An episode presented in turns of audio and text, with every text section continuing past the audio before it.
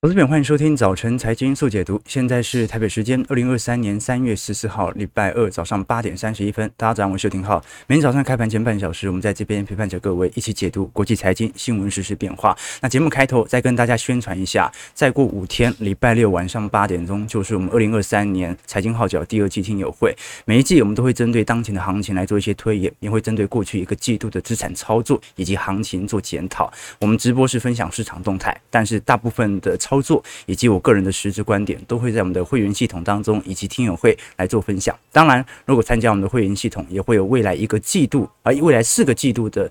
听友会的收听权。那里头除了有一些宏观专业报告，也有每周我个人资产操作部位的变化。最近我才在跟一位我们的会员朋友聊哦，因为他要帮小孩存一笔未来要出国留学的账户，我觉得用什么方式稳健比较好。本来我回他是回那个。清代名臣林则徐嘛，禁烟那个，他写过一首诗哦。他说：“子孙若如我，留钱做什么？贤而多财，则损其志。好，子孙不如我，那留钱也做什么？愚而多财，益增其过。好，所以这个，如果你的子孙那么厉害的话，让他自己去这个闯就好了。然后来讲讲不对哦。现在啊，这是教育啊，教育不能延迟。所以出国留学，如果是两百万。”啊，七二法则来看的话，标普五百指数年均报酬至少是七趴以上嘛。好，所以大概就是十年左右，还有用七十二来除以七嘛。所以呃，如果你愿意投个一百万，年化报酬率七趴，那大概十年之后就可以达到两百万了。好，所以这个就是有财商教育的人，他很。直觉性的这种思维，那我们每天在做直播，其实就是在跟投资朋友分享，有很多的宏观上的直觉的财经思维，我们要如何来做延伸？好，那我们直接先切入主题。昨天我们看到十年期公债殖利率啊又暴跌了，那这一次暴跌，VIX 指数哦也从去年十月份以来首次触碰到三十高位。OK，所以恐慌情绪是真的发酵了。但老实说了，股市跌幅你要说多重，从四大指数来看并没有，但是恐不恐慌？市场情绪现在老实说算是蛮低迷的，各位可以去观察一下，不管是 AAII 哦，散户。指数或者我们看到 CNN 贪婪指数，或者是 VIX 啊，那这是不是意味着恐慌已经来到一个极致的拐点？大家已经过度恐慌了，那股市没杀下来，会不会就跌到这里了呢？但是我们至少可以承认，道琼现在整体跌破年线之后，卖压还是很沉重。那纳指和费半这一次好像是独身其外啊，就是好像这件事情跟科技股没有什么太大的相关，反倒是我们看到这张图表是 KBW，我们看到的银行指数啊，这档 ETF 哦，它就是最终标。普五百指数当中的银行股，昨天因为除了系股银行之外，第一共和银行盘中也是速度熔断，而且最终收盘是暴跌六成一，每股收在三十一块哦。那我们看到 KBW 指数哦，昨天也是大幅下挫，几乎是回到二零二零年当时熊市水平哦。所以这次银行股杀得这么重，如果联总会真的会采取一系列的方式来进行金融流动性的稳固的话。哦，那么我是认为一定会有错杀的可能性啦。当然啦，短期内我们看到啊，比如说第一共和银行啊，股价持续的走低，或者一些美国区域性的银行，目前都陆续爆发流动性的危机。但该银行我们现在看到，不管是联总会的发布的讯息，还是摩根大通主动都拨了七百亿美元的未使用资金，来帮助啊这些储户可以顺利提取资金。啊，所以这一次我们看到联总会很明显啦，已经采取显著干预。那财政部呢，也保证所有系股银行的存户都可以取回存款。那按照目前的消息来确认，的确啊，目前只要你想领钱，都可以领得到。所以以前有一句话嘛，我们讲股神巴菲特说，他说潮水退了啊，真的崩了，你才知道谁没穿裤子哦。结果呢啊，联总会在周末。在海滩上开始向所有人分发泳衣和泳裤，哦，对不对？就是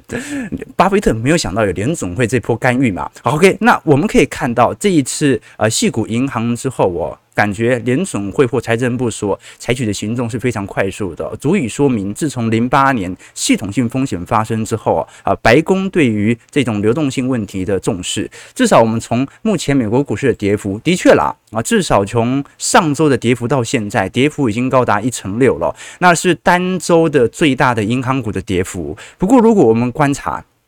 今年以来，标普五百指数哦，大概也就跌幅七点六 percent 而已。而且我们看到的滴滴哦，是最大跌幅。那 TR 呢，呃，我们看到的数据是从年初以来的涨跌幅，那看得很清楚，二二年最多最多就跌了两成五而已。那么在年底的时候，最终跌幅是收敛到十八个 percent。那各位可以观察到有趣的迹象啊，就是其实每年都会有最大跌幅的出现啦，也就是即便在牛市氛围，比如说你看到在呃一一年到一七年呢，虽然我们看到股市中长期呈现一个显著牛市氛围，不过。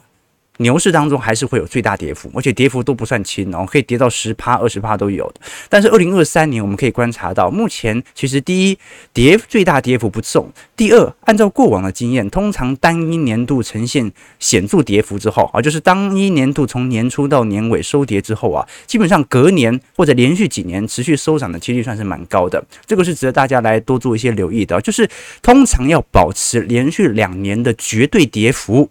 啊，两年以上，这个几率算是不是特别高，好，所以这个是观察的第一要点。好，那第二要点，我们刚才有跟投资朋友提到哦，由于现在属于区域性流动性的风险，引爆了目前对于降息预期，诶，对于升息预期的下滑，我们可以观察到十年期公债殖利率从本波最高哦，本来来到四个 percent 嘛，你看，主要是因为。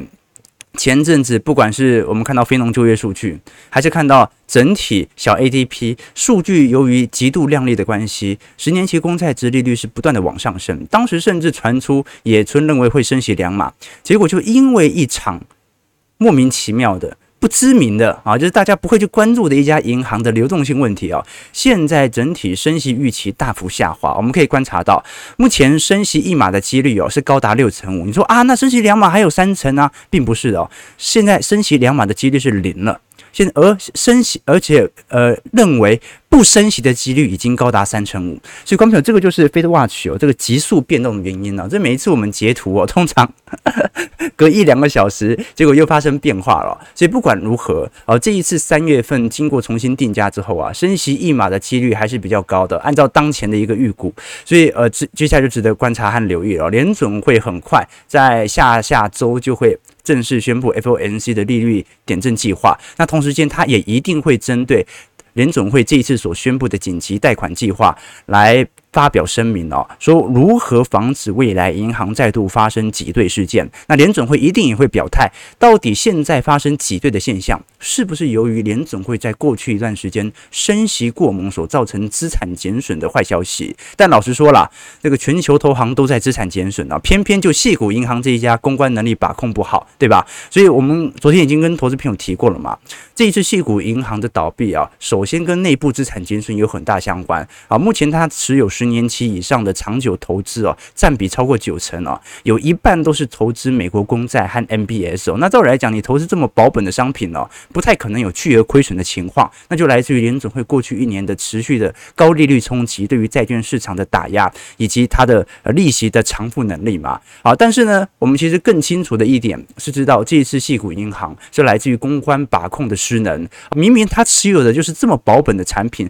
它持有到期影响其实并不是。特别大，但是当存库真的开始发生挤兑现象的时候，这个时候他每卖出一份债券，就真的把未实现的亏损变成已实现亏损了。那我们也观察到，其实市场对于系股银行或这类啊，比如说创投或者创新融资的贷款者，其实目前还是比较保守的，有一个重要原因啦，那就是美国 IPO 的数量哦，从二零二三年到现在是呈现高度收缩的。我们可以观察到，二零二二年美国的 IPO 市场其实已经是进入一个高强度的收缩格局啊。从金额来看，而到二零二三年，今年美国居然只有一家。应该讲，只有一家科技公司进行 IPO 哦，啊，这就代表着目前整体市场啊，并没有太多公司有需要呃进行创新或者创投融资的业务，这也是我们看到最为显著的情况。OK，好，那这大概是整个矽谷事件啊，我仍然认为，随着联准会的参与，基本上这件事情就算到个头。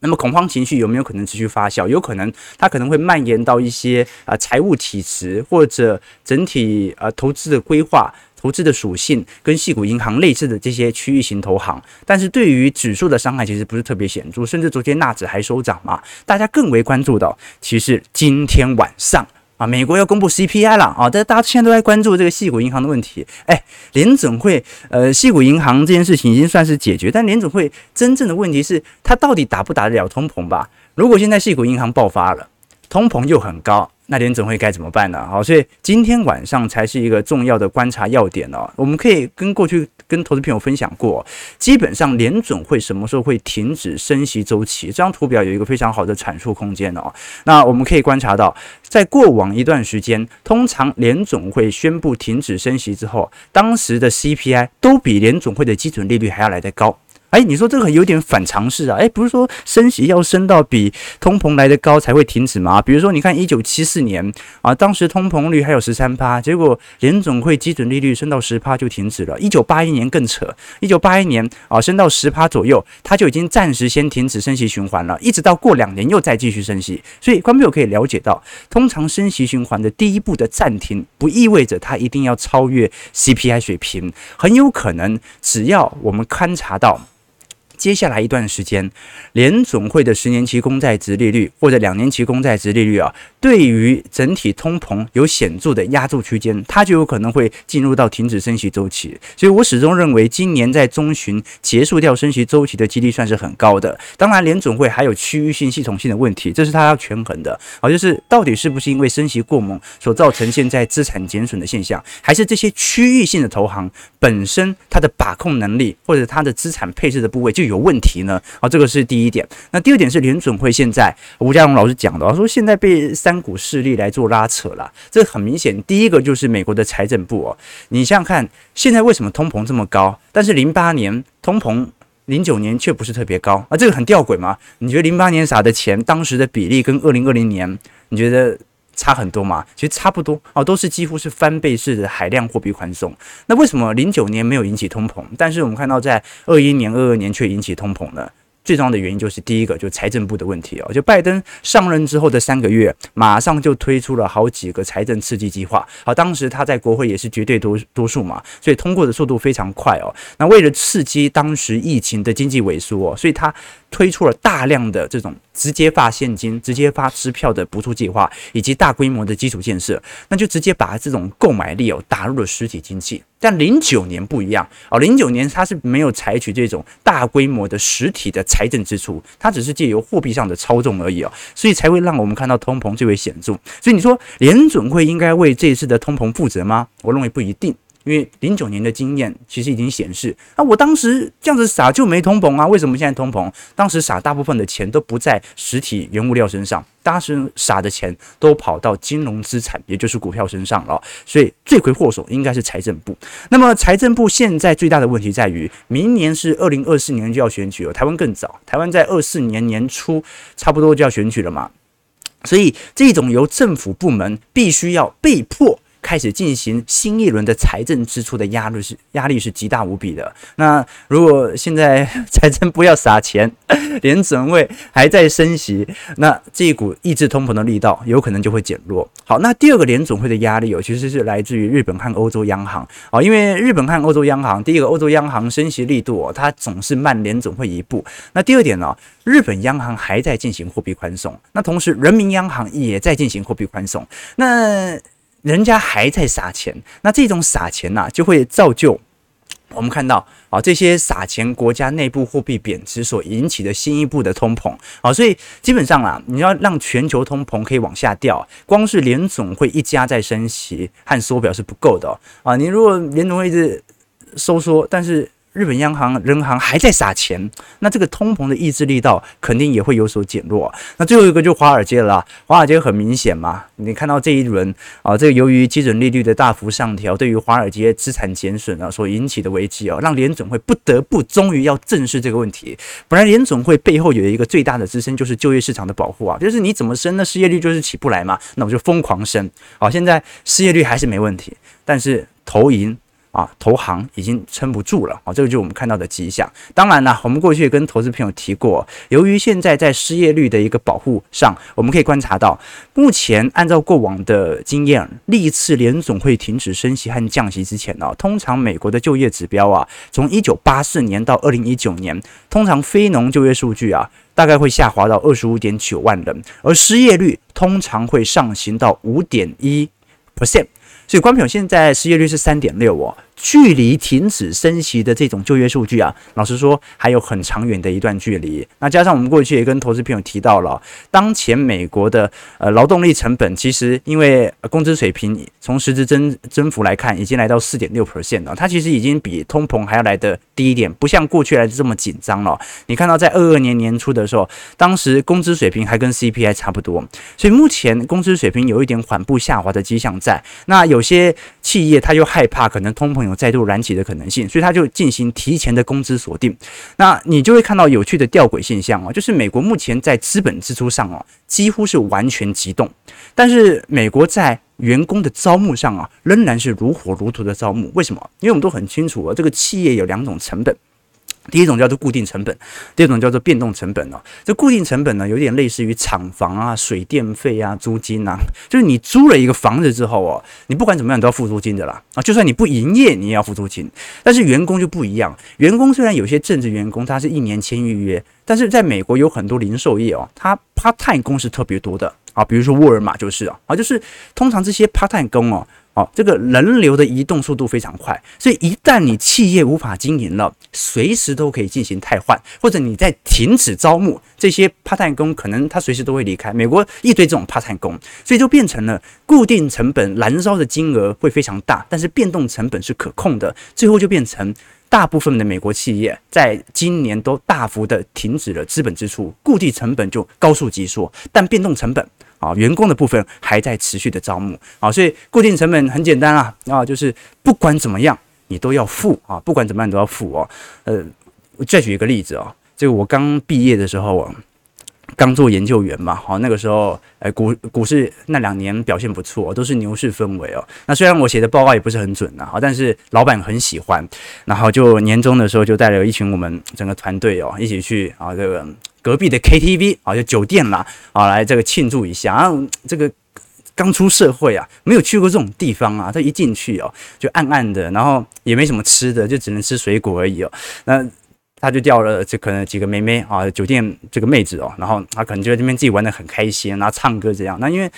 我比较腼腆嘛，啊，大家也知道我是一个正经又腼腆的人，那也没什么好做，就是手乖乖的放在腿上面啊，我自己的腿上面，然后跟旁边的这个酒店小姐聊天嘛。那酒店小姐看我就很尴尬嘛，哎，看得出来我是第一次来啊，她就跟我聊天啊，聊她小时候的故事啊，她就说，哎，我我小时候我这个家里面养了几条金鱼。哦，那我姐姐哦，就手很贱嘛，就伸进去摸。那我在旁边看，我没有摸。结果我爸发现了，他就把我和我姐姐的零用钱全部都收走了。那我又很尴尬、很腼腆的跟他聊天嘛。我说：“哇，那你这样很无辜啊，你有没有摸啊？”他说：“对啊。”所以我就想告诉你哦，啊，不摸也要给钱哦。哦，所以关没有固定成本。你不营业也要给钱呐，啊，这个就是我们看到资本支出急冻的主要原因。好，八点四十九分哦，其实我们还是看得出来，目前在整体债券市场所遭受的承压为何了。其实新兴市场债，各位也可以观察到了，最近新兴市场债的发行量在整个二三年哦，几乎是陷入到急冻氛围。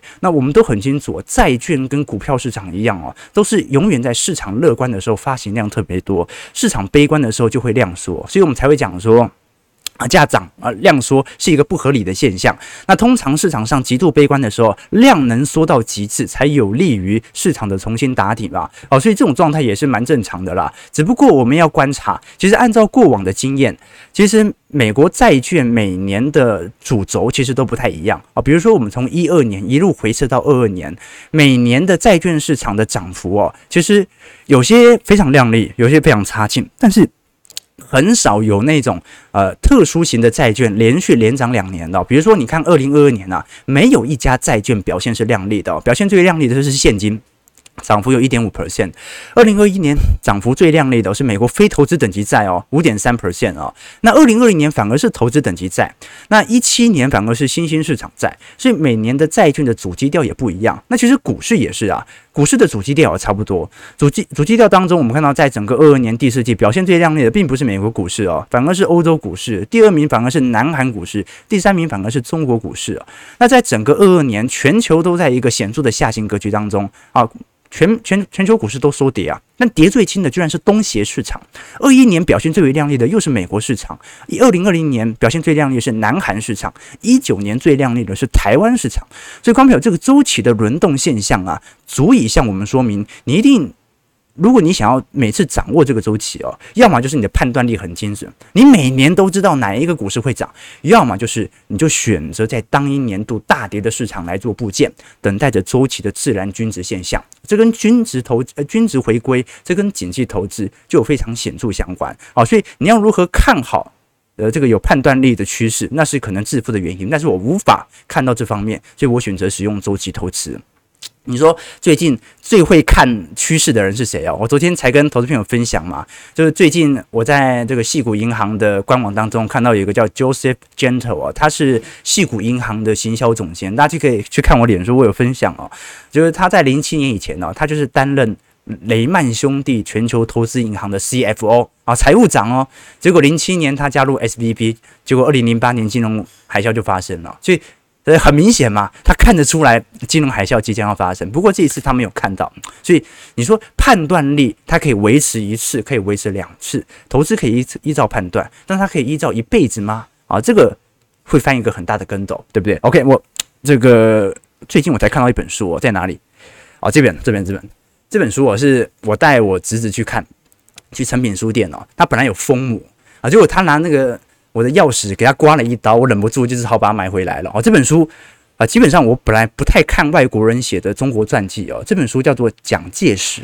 失败的胜利者》，还是胜利的失败者？我看一下哦，失败的胜利者哦。哦，这位这本书的作者叫做亚历山大潘佐夫哦，他是研究中国历史的外国学家啊。那这本书其实很有趣哦，它里面提到说，蒋介石哦，他是一个失败的胜利者，也是胜利的失败者，虽胜犹败，又在败中求胜。打赢二次大战却赢掉国共内战，长期在台湾掌握权力，死后却遭到严厉批判。那为什么我聊这本书哦？因为你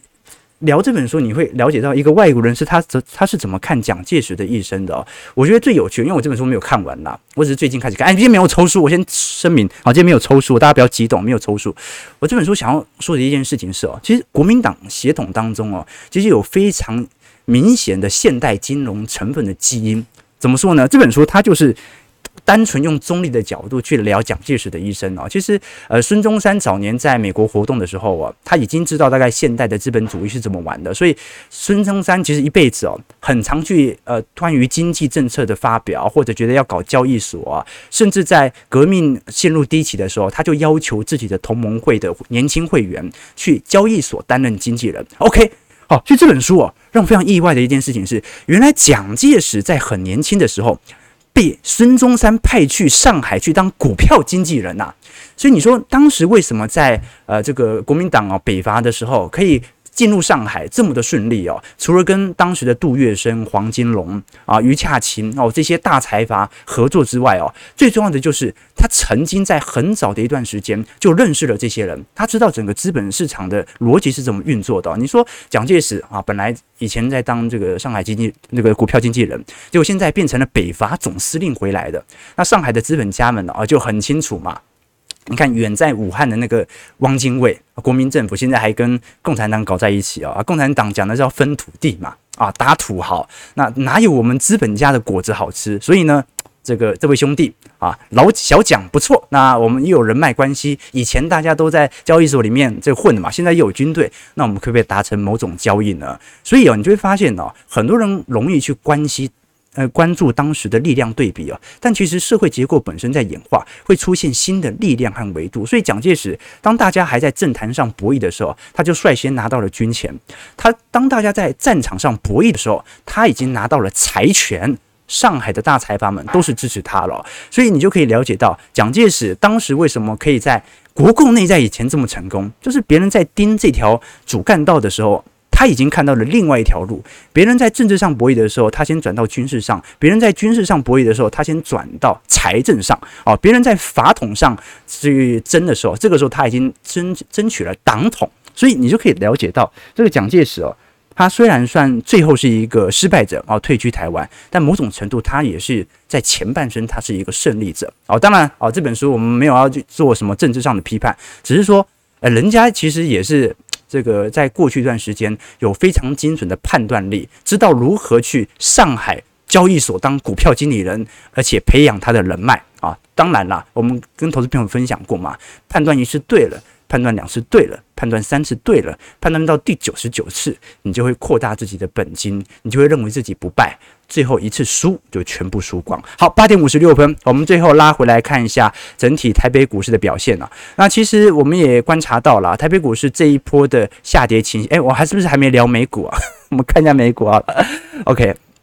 美股的部分，我们看到道琼指数下跌九十点，零点二八 percent，收在三万一千八百一十九点。标普五百指数下跌五点八点，零点一五 percent，在三千八百五十五点。纳指上涨四十九点，零点四五 percent，收在一万一千一百八十八点。费半下跌二点二二点，零点零八 percent，在两千九百二十一点。昨天其实台积电 ADR 还上涨了零点五六 percent，日月光 ADR 上涨一点五二 percent。所以其实科技股所受到这次冲击的影响并不是特别大了。那我。我们就后续在我们的听友会当中来跟投资朋友分享，具体现在随着股票市场的回档，这一波破底的几率高不高？那科技股好像这一次独善其身，那到底能不能延续着过去的涨势以及积极的位阶，持续的向上喷出？值得大家来多做些留意了。好，那我们先看一下台北股市表现，台股这一次我们看到昨天一度跌幅有一百七十点，而且是金融股卖压最重，很明显就受到系股银行的冲击。不过我们也观察到，由于美国电子盘，啊，当时开始。进行强弹，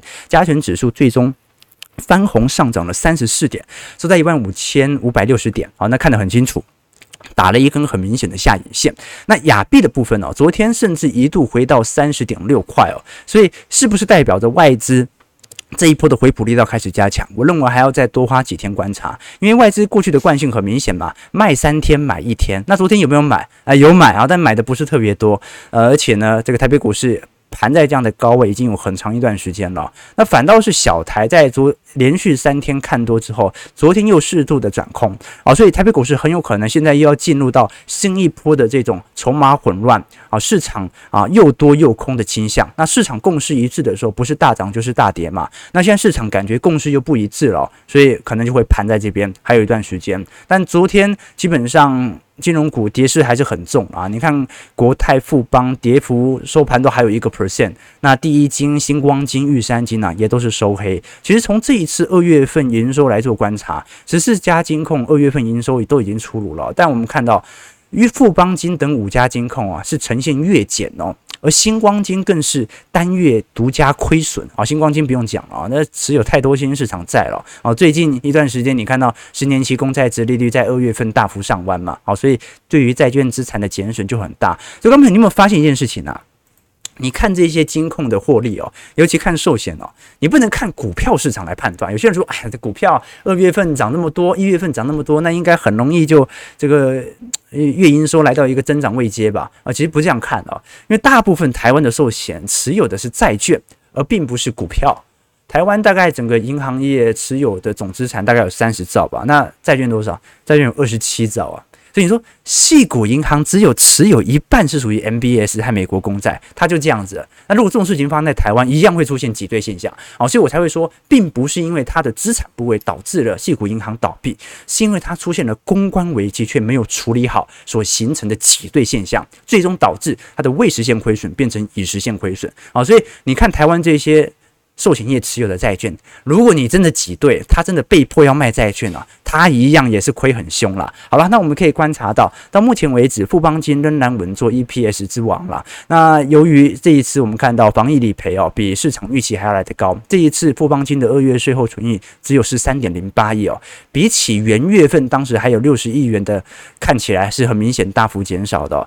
那兆丰金的部分呢，获利年增率有高达一百一十八个 percent 哦，这一次不管是美元存款的获利哦，还是台湾内部的利差扩大，都有利于整体 EPS 拉升。那中信金呢是前两个月的累积获利王，第一金累积的获利年增率啊也高达四成哦。那反而我们看到的是国泰金好，这一次获利年减率是高达八成哦。那我们待会来聊一下国泰金目前所产生的冲击哦。所以各位可以观察到啊，元大金前个前两月份的获利也年减一成六。其实看得出来，寿险和证券目前的卖压仍然非常显著哦，或者说整体获利动能还是无法打开。那反而是过去一段时间金融股持续的高位增长，感觉好像有不错的表现。其实现在来看哦，大部分呃银行股的获利表现都很不错哦，所以预估今年都可以保持非常高的亮丽水平啊，比如说。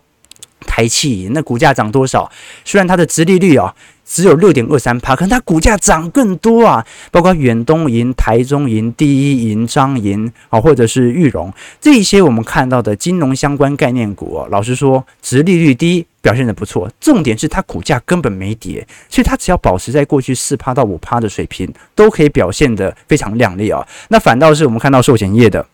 你像是三商寿，他已经说了无法配发了嘛，甚至昨天国票金也宣布啊，十三年的稳定配息，居然在去年。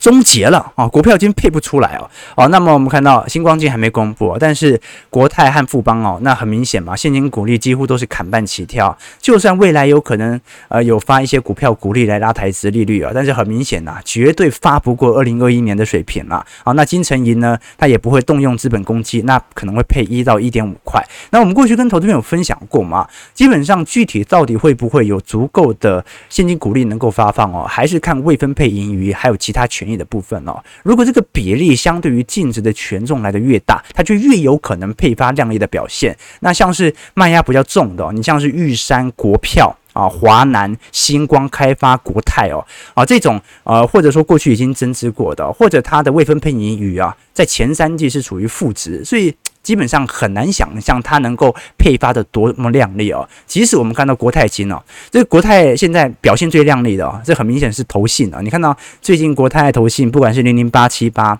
还是我们看到零零八九三啊，这些相关的国泰投信所发行的 ETF 啊，造就了它的在子公司当中部门是成长最快的。问题是国泰金这家公司有九成的获利来自于国泰人寿啊。所以，光是国寿的资产减损就足以把国泰金的股价或者股息的配发打入地狱了。我们也可以观察到，国泰金的月营收啊，如果是以单月年增率啊，从二二年的一月份到现在，同比增长几乎每年都是负值，每个月都在衰退，每个月都在衰退。哦，这就足以说明资产减损啊，除非债券价格能够做显著拉升，要不然。基本上是很难回到过去的水位了，除非牛市回归。那玉三金其实也是一样的问题啦。过去我们跟投资朋友分享过，这一次玉山金控哦，由于考虑到账上哦，它有上百亿的股债的平价减损哦，而且它必须啊，在过去一段时间，它的呃股票股利的发放已经很多了。这一次玉山金宣布是不会动用资本公积来配股。啊，所以他也不发老本了啦，但是就发零点二块的现金股利，又配发零点四块的股票股利啊，看得出来啊，他这个股票股利一直这样发下去，股本的膨胀对于未来股价的发展其实不太有利哦。我们看到这一次玉山金整体呃每股盈余大概今年是一点二块。至少作为银行股比去年稍微好一点点，但是老实说了，现金股利的发放啊，能不能如同过去一样的快速增长水平，这就不一定了。好，那尤其我们看到，如果是中信金，呃，中信金的部分，由于这一次我们看到啊，不管是开发、富邦啦，或者国泰的这个我们所看到的这些防疫保单的认赔哦，这一次观众也观察到了，这两个月虽然疫情是有来到尾声的迹象在。但这两个月，大家也看到这个死亡人口有开始攀高的迹象。从啊去年十二月到元月份到二月份啊，突然又开始跳升嘛，突然每天就，呃，虽然人数确诊人数不多，一万两万，但是每天死亡人数就是都是双位数字的啊。所以对于保单的理赔哦，啊或者寿险理赔哦，又持续的增加。那加上去年一整年，由于这次防疫保单的事件啊，导致有很多人。突然把保单给解约掉，我有信不过寿险公司啊，那也因为利率的水平高升，很多人把低利率的美元保单给解掉，去买高利率的，所以都形成新的资金的轮动，那值得大家来多做一些观察。所以总归而言啊，在整个台湾金融股的角色哦，今年寿险和证券在上半年的表现可能还是无法多亮丽哦，毕竟呃股市涨它是不会带动寿险业的获利有拉升多少的，只有债市涨才有机会啊。可是债市涨。债市如果大涨，那股市肯定大跌，那说明系统性风险发生了嘛。好，所以寿险业就是处于这样子尴尬的一个窘境啦。所以只有政策利率调降，而且景气在复苏的过程当中，我们才会看到寿险业的获利哦，能够有显著拉升。好，我们看台北股市下跌一百二十六点，今天量能不大，两千二到两千三百亿，收在一万五千四百二十四点。OK。可见资本主义不得人心。OK，今天又要崩了吗？OK，啊，又是侄子，我的侄子哦，这只是我的。OK，OK，啊，真好奇，最后有没有摸？啊，这件事情你知我知啊，对，呃，第一次，OK，哎，观众，我们是一个正经的财经节目，我要再宣布一次，我们是一个。